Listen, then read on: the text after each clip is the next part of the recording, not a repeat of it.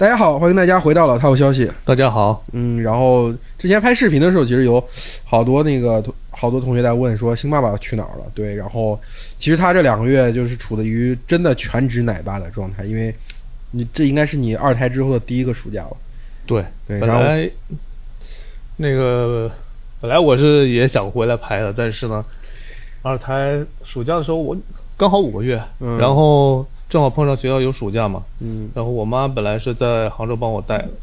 结果她比我还忙，每天早上起来电话从六点钟开始打，打到晚上，我就说那就一家人回去，嗯我也顺便过个暑假。嗯，就是我当时我当时就觉得说，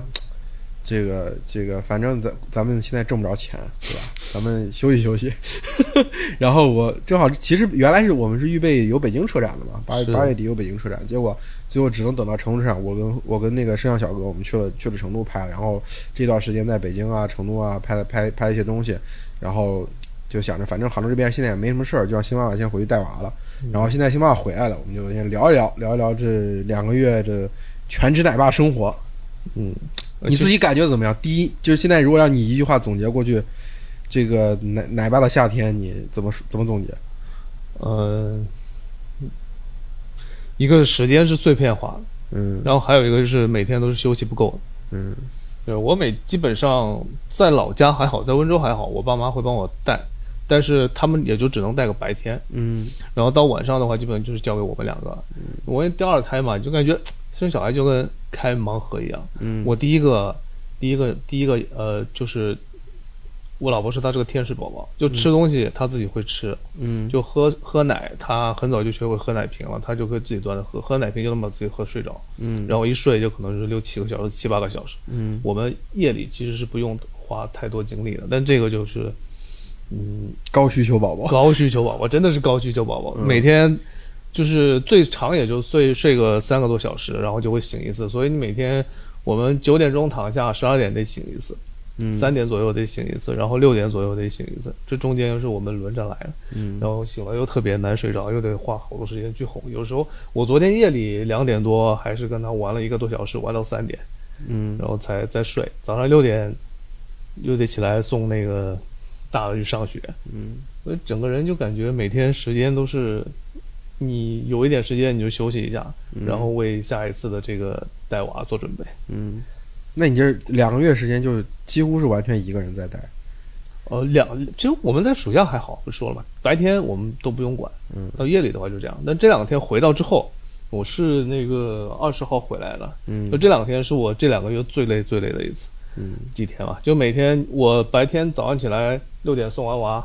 去买菜，回家然后做点吃的，把他们那个早餐给做好，然后洗个碗，嗯然后就开始做一个多小时，又开始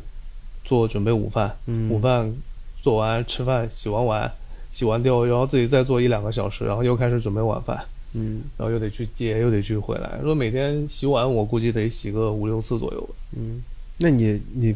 自己自己手洗啊，不用洗碗机我用手洗，啊？有时候确实洗碗机也挺麻烦的，其实就主要家里一共也就最多也就一三三四个盘碟什么的。对五六个不少，不最多五六个了。所以我也能看出来你虽然很累，精神状态还挺好的啊，锻炼身体锻炼到位了。就你感觉每天就对啊，你就很奇怪，以前活没那么多的时候，每天都在睡觉，但是人就打不起精神。但现在就是每天就跟打了鸡血一样。哎呀，这个这个其实给奶爸做个广告，其实还可以，可还是可以做奶爸的。我最近发现，我们上次在丽江有一个嗯有一个那活动嘛，都是媒体人，也遇见了几个相熟的媒体人。哇，我我就查了一下，我们五个人的体重合合计一千斤，我说这是个千斤宴，你们 你们都需要生一个，嗯感受一下奶爸的生活。对我我我跟我我其实还还我我比较了一下，因为我去的时候，我我之前对自己的体重其实还一一直来说是比较担忧的嘛。然后我看了他们几个人之后，我觉得，哎，我还好啊。就我虽然胖一点，但是其实身材还没有完全。但我感觉你一个暑假下来也瘦了一点。对这个暑假可能是因为你不在嘛，就都我跟我跟后不在拍，我就瘦。其实也不是，主要还是我我自己算是找到了一点不当奶爸的过程当中，自己怎么去每天寻找一点那个运动量什么的。对，然后其实这两个月，其实你会发现好像自己啥也没干。我不知道你最近这两个月有没有这种感觉，就感觉时间好像是一种停滞的状态，你也不怎么从外界接收什么信号。嗯，我基本上是的，因为那个我回家的时候带了五本书，我回家的时候带了五本书，就看了一本，嗯，然后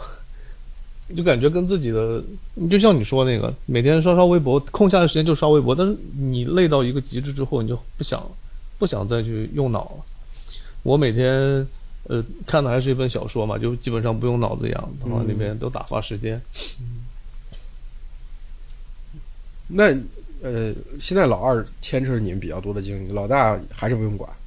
呃，因为不用管，然后因为以为你自己以为不用管，然后出现了一些问题嘛。嗯就你以为那些呃，别人说那个老二出生之后，老大会有一些呃情绪啊或者怎么样的，你觉得那些东西是跟我无关，但是我就发现最近真的，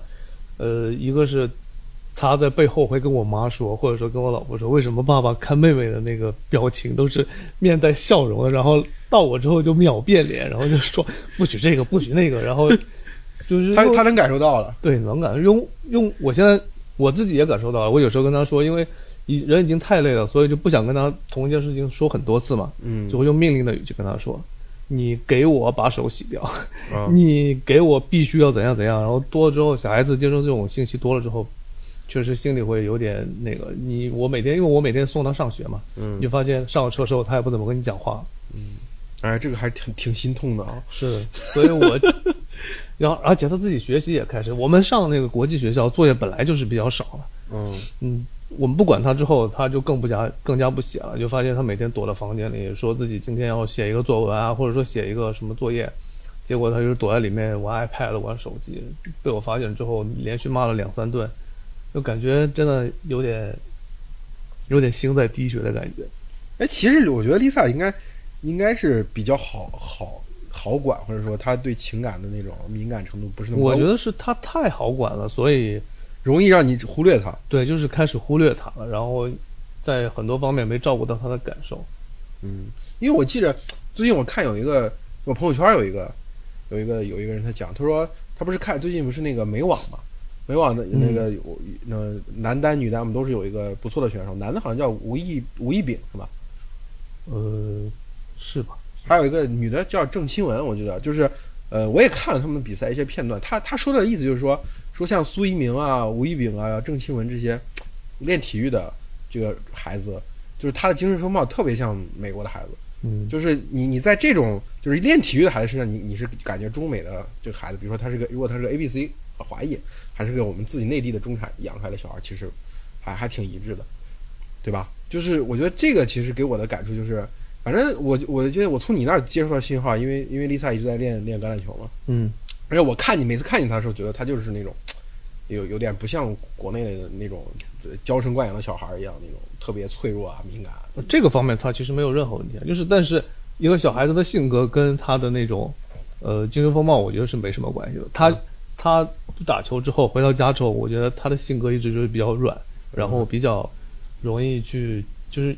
容易去呃委屈自己成全别人那种感觉。哦所以就是他打球归打球，然后回到家之后，他那个内心的那个性格，还是我觉得不会变。对，我觉得体育或者说其他的东西还是很难去改变孩子这种东西的，哦就只能我们去照顾他。明白，我还以为是像像比如说下棋啊，或者说练练体，就是我我之前老是有一种想法，可能是因为这都是纸上谈兵嘛，嗯，没有孩子的人就容易产生一种纸上谈兵的幻觉，就是我也觉得，哎，你让孩子下棋，孩子的注意力就一定会集中，不可能的，你让因为因为他天生注注意力不集中，你根本就不可能让他成功的去下棋。是吗？最多就是前面他有兴趣的时候，呃，我们也上过那个围棋课，然后那个前面几节课老师刚开始讲规则的时候，他可能会听得比较认真，但是到最后，呃，开始讲到比较复杂的东西，如果这个东西确实不在他兴趣点上的时候，他是不会去投入这个东西的，所以根本呃很少说。我反正我见过是很少说家长会通过什么让他去听音乐，或者说练下棋、练书法，能让他把那个自己的性格给扭转过来，这比较少。嗯，但是我记得你之前不是说说，就是你其实说的就是 Lisa 比较怂嘛，然后练体育之后就是是是有是有改善的，这个在场上是有表现的，场上是就是你比赛的时候跟他说，呃，不要有情绪，或者说我不管你，不要跟我不要跟我说你有什么情绪，你把这个事情把这个战术给打掉或干嘛的，嗯他会去执行了。但是他内心的性格还是这样子，因为他可能到那个场景之后，他觉得这是个规则，我必须得遵守，或者说这个这套行事方式在场上我必须得这么做。但是很难在根本性上去改变他的性格上的某一些呃缺陷也好，或者说特点也好。那你们回去确实好像是不是他也失去了那个天天去打比赛或者说训练的那个场景？回去之后基本上就是放养。我从早上他醒来之后，他就出去玩了，因为我们在村村里嘛，嗯好多邻居嘛，所以他今天可能是在这个邻居家里吃饭，明天又是在谁家吃饭。他跟我们打声招呼就走了，然后晚上我们不叫他，他也他也不会主动。哎，我觉得这个这个状态挺好的。我小时候其实就是这个状态。对，就放养放养了两个月，我们就觉得我们这两个月是不是太忽视他了？所以回到回到城市里以后，就想让他回到那种中产。哎，我觉得，我觉得真的，这这可能是一个小孩自觉的形成的，就可能多年以后，Lisa 回忆起来，就是这个暑 暑假对他来说，对他自我意识的形成很重要，是吗？我今，所以我回来我就跟说，下个学期，呃，下个暑假就是四年，就三年级结束之后，你暑假的只能是在杭州待一个月，回去待一个月，啊，就不能完全那个放，放养两个月，真的是很多习惯习惯都改变了，你 就是就不像中产的孩子了。就是放养，就是像我我上次我在我因为我住那个地方就是离那个呃就是北京的主城区相对来说比较远嘛，就是我、我们老是我我老是开玩笑我说你要是你是村花，我们是村民，就那个村里面就很明明显就是分土著的孩子和那个中产的孩子两拨嘛。你就坐在麦当劳里，你看啊，就那种戴着儿童手表，这这穿全身穿一身牌子的这个运动运动服的，嗯呃孩子就中产家的孩子就都会比较自信嘛，爱爱说爱表达，巴拉巴拉巴拉说个不停，然后。然后那个土著家的孩子就晒得黝黑黝黑的，然后姿态就是人的姿态神态会比较像爷爷奶奶，嗯然后他也不爱说话，就哪怕两个同龄的就就在一块儿，然后这个中产家的孩子会跟他试图想交流，你会发现都是中产家的孩子试图想跟这个土著家的孩子小伙伴交流，然后交流了几次之后就发现失败，然后两个人就不就不太可能会成为那种特别好的朋友。就这个行为模式，我当时不是还发了微博吗？我说。多年以后，然后这个中产家的孩子经过了这个一路一路的这个努力，考取了好的学校、好的中学、好的好的大学，然后去九九六背上了房贷，然后土著家的孩子含泪继承父母的父母的房产 我 Lisa 这个两个月真的是晒得跟非洲人一样，啊，晒成土著孩子了。晒成土著孩子。然后他回家第一天，因为我在他回去之前，呃，我们两个一直是只有我们两个在杭州待了两个月嘛，嗯，就是我老婆带着老二先回去了，因为照顾不到。然后我一直说他你刘海太长了，我要带你去剪，没空剪。然后他回到家，回到老家第一件事就是把自己刘海剪了，就剪秃剪秃了，嗯然后剪得特别难看。然后每天又是在外面晒，所以所以这次回来的时候回学校被朋友被那个同学笑了好几天，嗯，就是你头发怎么会这样，丑的丑的不行，然后人又黑黑的黑不溜秋的。他其实本来打打球已经晒得稍微有点小麦色那个皮肤了，吧？对嗯，哎，这个但他这两个月过得真的是挺开心了，嗯因为不用管爸妈，然后每天回回到家就可能八九点才回到家，然后跟我们打个招呼，然后看一下妹妹，然后就跑到爷爷奶奶房间一起看电视了。我爸看那些什么。呃主旋律电电视，他也在旁边看；我爸看新闻联播，他也在那边看。嗯，呃，我觉得真的，我我就你说这个场景，我就想起来自己童年时候的某某某一两个暑假，就是好像就是突然从爸妈那儿离开了，去爷爷奶奶那儿了，然后处在一个较少管束的这种状态。还有比如说去了乡下，那年、那年是需要这个父母们去，虽然呃已经很早就脱离农村那个生产环境，但是他们有亲戚需要帮忙的时候，他们回去帮人割麦。嗯，对吧？然后我我之前写有一一个微博讲那个，就是我在田埂上发现真的有女婴的尸体嘛，就是那时候有些女婴被抛弃掉嘛，就是我觉得那个暑假对我来说也也也挺重要的，就是你你试图呃逃离父母的那个叫什么对你的信息和对你环境的掌控，我觉得这点挺重要的，因为我最近发现，在微博上遇到的非常多的年轻人，包括我之前我们在呃聊节目时候讲到过说，在比如说易烊千玺的。那个就是入职国画院那个事件上，类似这样的这种舆情事件上，你会发现很多头像，就比如说动漫头像、二次元头像，真的年龄可能不到二十岁的那种人，你点开他，他的很多观点，我觉得某种程度上都是来源于父母过去帮他隔绝了这个世界的真实信号。嗯，就是父母啊、给你选定了培训班，选定了学校，选定了你生活的环境，导致你对这个世界接收到信号是非常有限的。你非常有限了之后，然后你的三观就是在父母和那种所谓的社会上平均的那种那种正能量当中形成的。所以一旦你遇到这个社会的真实的形态的时候，你会你会产生一个巨大的水土不服、巨大的排斥反应。就比如说对我们来说，一我在我们当时在聊天，我说易烊千玺入职国画院这个事情，在我们这些人来看不是很正常的吗？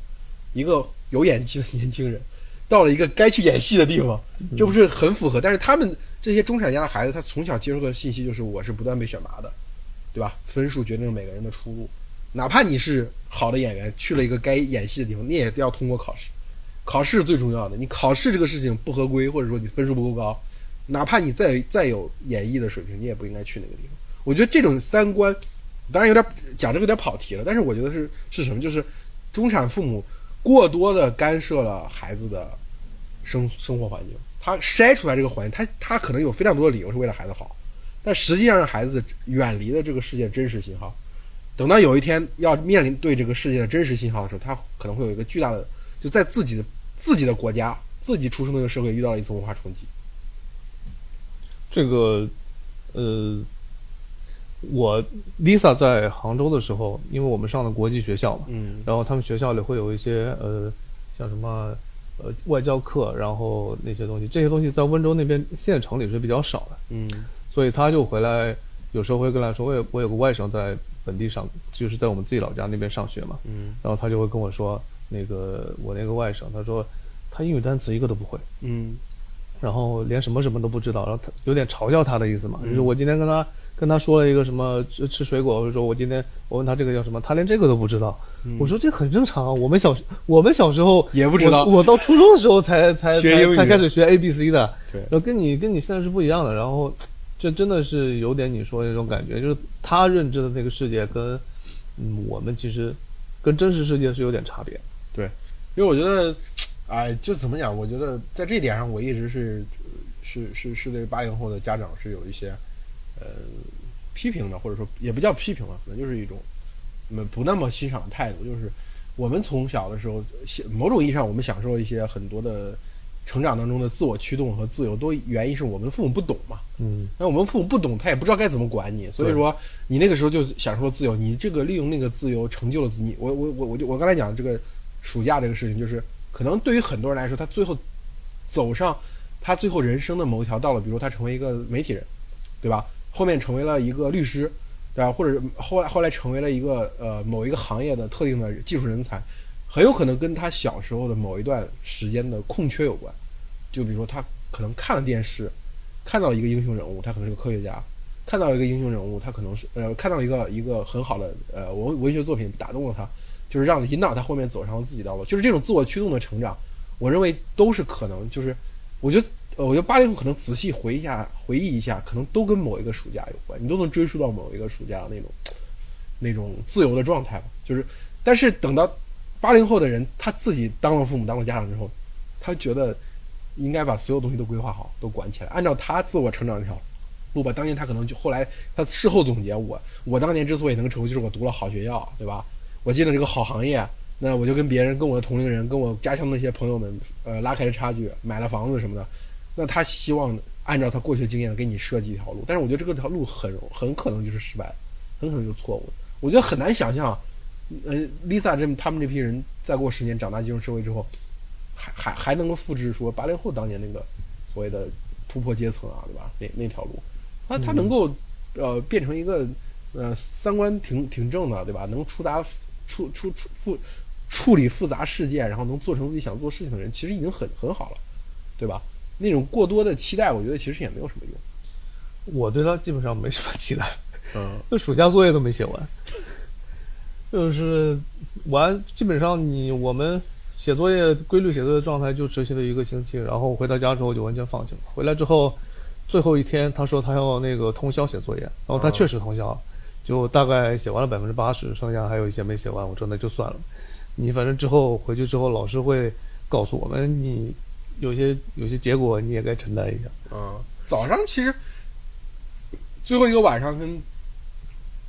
开学到到班里面之后那个早上，应该都是大大家写作业最快的时候。嗯，然后其实我也能接收到一些这种类似的信号，因为因为你要是在家，他就会他们就是我也觉得这个也不好，就是。过去没有网课的时候吧，就是老师跟学生之间在暑假他是有一个隔离的，你知道吗？嗯，就是就是老师也不知道完全断开联系。对对对，老师也不知道学生在干嘛，学生也不知道老师在。现在都网课上久，都是各个学校好像都形成了一种新的制度，就是老师每天要跟随学生的节奏。你比如老师布置了二十篇阅读，他真的会隔一天就跟学生沟通，在群里沟通，你们到底这篇这篇文章昨天读了没有？今天读了没有？没有读的同学举手，读的同学举手。哦，我觉得这，我要是学现在读书的学生，我得疯了我觉我觉得这样很少吧。我们啊，可能因为我们是小学，啊！老师就给你个一一个规定，是说英语至少二十篇，嗯，然后语文不是我们我说的就是这个意思，就是正常的是，我暑假给你布置了二十篇文让你读，嗯等到开学来了之后，我们来验证。啊，这个过程当中，你你大部分人都把这二十篇放到最后一天读吗？但是现在呃网课上你会出现，老师真的是按照节点啊实时实时要跟你沟通，我觉得这个事情是非常可怕的。我还挺喜欢、挺希望这样子的，因为 因为有有人替我管了，因为我们两个都是不怎么管的，就是让让他自己去去摸索吧。反正有一些你没写完作业，最后的结果是什么，我们会知道。你没好好刷牙，最后牙医会告诉我，告诉我你有多少牙结石。那这些东西你自己承担一下，你总得受个铁拳，要被锤一下子，锤要锤完之后，你才会才会下次才会记住这个教训。嗯那你们在温州这这两个月时间还有什么？除了孩子之外，我们我们把 视线从孩子身上挪开。我觉得一个就是没没有孩子的人跟有孩子的人聊天，这个事情最后会会总会都陷入一种互相的这种，就把对方当做一个奇观去看待。嗯，我在好像在温州这两个星期，除了带孩子，大部分时间都跟朋友在一起玩。嗯，就因为我还还能还有朋友玩，你太幸福了。平时回去那些朋友都办厂的，哦。就是以前那些朋友，温州那边办厂是这样子的，你每个月大概休息最多两天嘛，哦。如果没有法定节假日的话，每个月一号休息一下，十五号休息一下，哦，然后你所以每每个月一号、十五号是温州所有商场啊那些呃游游泳池里人最多的，因为老板放假，然后那些员工也都出来玩。嗯。然后这次回去可能是因为，反正从疫情开始生意就不怎么好，就是很多办厂的，我们那些做模具的，因为他可能要给，就温州那边有很多做汽配工汽配的，对吧？哦。所以旁边有很多小的零散的那种配套的工业，比如说标准件打螺丝的，嗯，然后给那些打螺丝的做模具的，然后给那些东西上下游都配套的对上游配套的，然后这些比较下游的、比较上游的一些，就是他们做那些，这个应该叫上游，比较周边，反正就是做模具的、打标准件的。我个人的感觉就是他们完全没有前两年那么忙，因为基本上以前我要是好不容易回一趟温州，叫他们去出来吃个夜宵什么的，他们基本上下班都八九点了，哦，就回家，然后全身一身都是，回来跟你吃饭的时候就是全身都是机油味。嗯他要么就回家洗个澡出来就十点了，嗯，要么就直接跟你吃。那现在你基本上随叫随到。打个电话，六点要去哪里吃都来了，银行的也来了，然后那些办厂的也都来了。那那大家聚到一起不会发什么牢骚吗？有啊，就生意不好，银行就会说妈的以前，呃什么，就是以前忙的时候，就是虽然很忙，但是这个每个每年收入还是有保障的。嗯就，是你做做对，以前九九六，但是有年终奖。对你做对公也好，你做嗯基本上做做做对公的比较多，因为做对公的牢骚比较多，你现现场现产的，然后你那个停限电什么的，都会影响到那些呃工厂嘛，嗯所以就那些都是他们的直接客户嘛，嗯所以他就觉得，哎，这这两年他我我有一个那个宁波银行的朋友，他做那种对公的会比较多，然后他说了，他的意思就是，不他就是告诉我，讲这边怎么样？我我就直接用他的话说嘛，就是那个全是有他他的客户去年做的比较好的，每年都有那个呃千来万或者说五六百万收入的，在他这边存钱的，然后每年都定期从他那边贷款的一些客户，今年全都死的。温州话温州话就是说死的像板上的那个什么死人一样，嗯就生意特别差。然后我比较出乎意料的是说，呃，可能会是说觉得那些出口的会比较多，但他说是那些比较差的，最差的都是做汽配的。嗯因为那些做刹车的，然后做一些呃，还有一些做座椅、汽车内饰的座椅的，嗯，这样近两年生意都不怎么好。那可能是不是跟跟汽车行业的供应链发生变化？原来比如说，呃，合资车厂对吧，或者国产的燃油车的车厂对吧，他们上下游的这个供应都比较松散嘛，对吧？很多很多东西经过逐层的分包，都到了这些小厂这里。然后你会发现这两年流行的就是垂直整合啊，比亚迪为代表，然后包括国国内那些那些那些这个呃新能源车，新能源车的这个零件数量其实是少了三分之二，是的，对吧？是不是可能跟这个有关？有反正另外一个做那个打螺丝啊，就做标准件的，他的客户，他对应的客户的客户，呃，接的是那个雅迪，这种电动车大厂的这种哦单子，他的生意就特别好，嗯几乎每年都是要花个三四百万去购置新的设备，嗯就是从来就是唯一出来不不出来吃饭的就是他，然后从每天每天就是从早上七点干到晚上九点，那个时候我们不是带那个 Hope 也去过嘛，嗯，然后我就后问 Hope 说来这边上班，一年给你赚一百万，你去不去？不去，为啥我？太累了，你从早上干到晚上，哦然后你因为你见到他的时候，我们那个时候十二点见到他，他全身上面已经挂了一层机油了。嗯，那个那我记得你不是还有个同学在那儿要做那新能源车电池的那个薄膜的？哦，那个还没上线，但是据他说生意特别好，嗯，那说明还是有人赚到钱，赚到钱应该还是有的。但是从普遍赚钱变成了重点赚钱。对重点赚钱就是市里搞一些扶持的嘛，也是跟其实也是跟那个搞那个新能源车有关的，然后嗯给你去评定一些，呃。呃，什么高高级的那种高新高高新技术企业资质？对，然后给你钱。我觉得这也从侧面来说，其实很多企业都过得不好，因为政府需要变相的给你送钱，嗯就是来维持你不倒的那种情况。就是也知道你们都特别不容易，订单接不了，那就想尽办法的给你评各种东西，让你去，呃，当地一些中介也特别生意也特别好，就是评各种标准嘛，给你送点钱，帮你度过一些难关。还有一个还有一个现象就是以前好多人。呃，工厂都自己赚钱嘛，自己开机器，自己自己做做产品，自己卖东西花钱。但现在很多人，我发现，起码我身边有两三个人都是把那个整个工厂和东西都租出去了，嗯一年租个六十来万，一百多万，然后自己什么事都不用干，嗯就收个租就好。因为你干死干活，一年可能还赚不了六十万。嗯，可能还要亏。对，所以就干脆好多人就租了，就自己在家里就特别闲。哎，其实你按按理说，就是我们说有些人 这两年吧，总喜欢把很多萧条都跟疫情直接挂钩吧。但是我觉得这种大鱼吃小鱼的现象，就是这个资资资源往头部集中，对吧？嗯，这种事情其实真的不可避免。对，而尤其尤其是像中国现在，也其实有的时候你你真的感觉好像就是新能源一枝独秀了，对吧？一旦像这种新能源一枝独秀呢，可能就只有少数能压中，大多数我们那边做汽配的，然后这两年做的比较好的明星企业，就是都有纷纷上市的，基本上都是要么就是跟未来，或者说跟某一个新能源企业有搭搭上边了，嗯就是进入供应链了。对，然后大部分大部分都是做内饰的比较多，哦，座椅和汽车内饰，或者说就全家桶，他们靠自己的关系吃下来一个单子，然后你基本上几年都不用愁，然后就是本地的明星企业。嗯，哎，其实还可以了。我觉得至至少比比从我从老家听到的消息要好一些。你老家什么消息？我我去回老家没啥好没啥好消息，大家都说赶紧退休，退休之后这个这个这个退休金就是国家发的了。其实因为因为因为因为很多那个现在不是都讨论说年轻人跟老年人的那个收入倒挂嘛，嗯说老年人的收入比年轻人年轻人高，其实就是纯纯体制内的嘛。对你会发现体制内也是这样，也是体制内也是倒挂的。其实你会发现退休人的工资拿的最高，然后然后然后而且退休的人也不用承担什么 KPI，而且最最核心的问题是，退休人的钱是国家发的，就相当于社保基金、退休退休金去发的。那但是你你很多的在职的人，他的他的工资待遇，包括他的大头是绩效，对吧？他跟当地的财政状况是直接相关的。当地财政状况不好，你就不发了，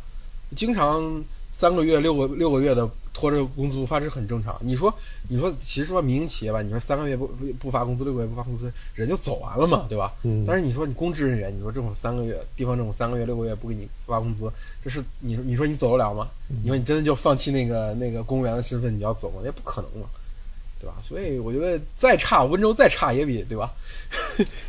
你说这个强你说这个公务员工资我，我体会比较少，因为我们是温州那边公务员太少。公务员对，而且公务员的氛围没有那么强烈嘛。嗯大部分那个老人，呃，都是农民，嗯然后他们前几年交的那个补交那些保险之后，现在每个月，像我奶奶、我外婆他们每个月能领个一千来块钱这样的，一千多块钱就不少仅。此而已了。对啊，所以我网上有时候看到说有些地方退休人员能领一万多八千、一万多，我操，这个要在我们这边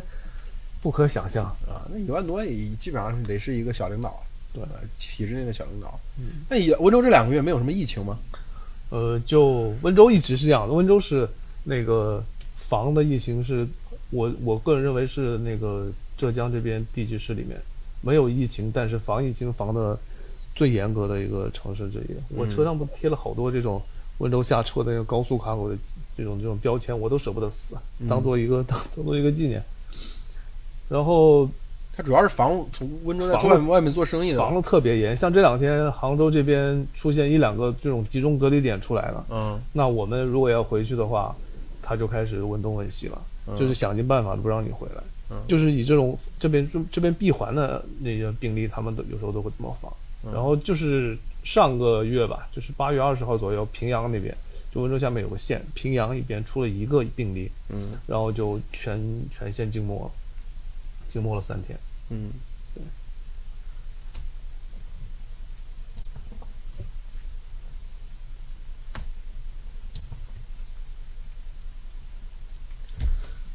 我我啊，我们先不说疫情嘛，就是我觉得疫情这个话题聊多了，大家也听腻了。嗯对我就是回去发现温州这边开新能源的多，然后最多的是五菱宏光 mini 和那个呃欧拉，是吗？就是对，就是这种大家所谓的真正的买菜车。嗯然后基本上我知道的，我们那个我们那栋楼村里就是上下四户，左右八户，几乎人除了我家都买了，哦就是要么就是宏光 mini，要么就是欧拉，就是老款的那种，白猫黑猫那个就白猫便宜的那个，对对对，就白猫黑猫便宜的那个。那其实代有点代替老头乐的意思啊。对，就是代替老头乐，他们每天就开那个两三趟，早上出去买个菜，或者说有些人晚上下下午下班了，那个呃附近那个山上的有新的海鲜捞上来，再去那边买点菜回家，平时都不开了。然后年轻人的话，好多广汽埃安的车，我发现在温州铺的挺那个。哎，我上次还说呢，我说十十万到二十万这个价格，真正做出产品力的，还真的就是广汽纯电车啊。嗯当然混动 D D M I 卖的很好，就是纯电车，这真的就是广汽埃安，就是面面面包车一样，有有点像早些年大众那个途安，对吧？对对对，就是那款特别像网约车，就滴滴出的那个网约车那个车。i N Y 嘛，就是那个，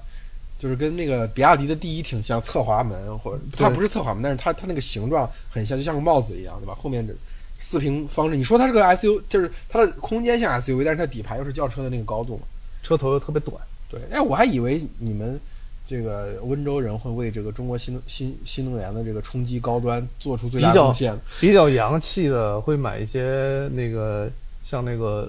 叫什么极氪零零一，哦我看了比较多，就新车。极氪零零一对没上牌那可能还是因为浙江是极氪的大美吧。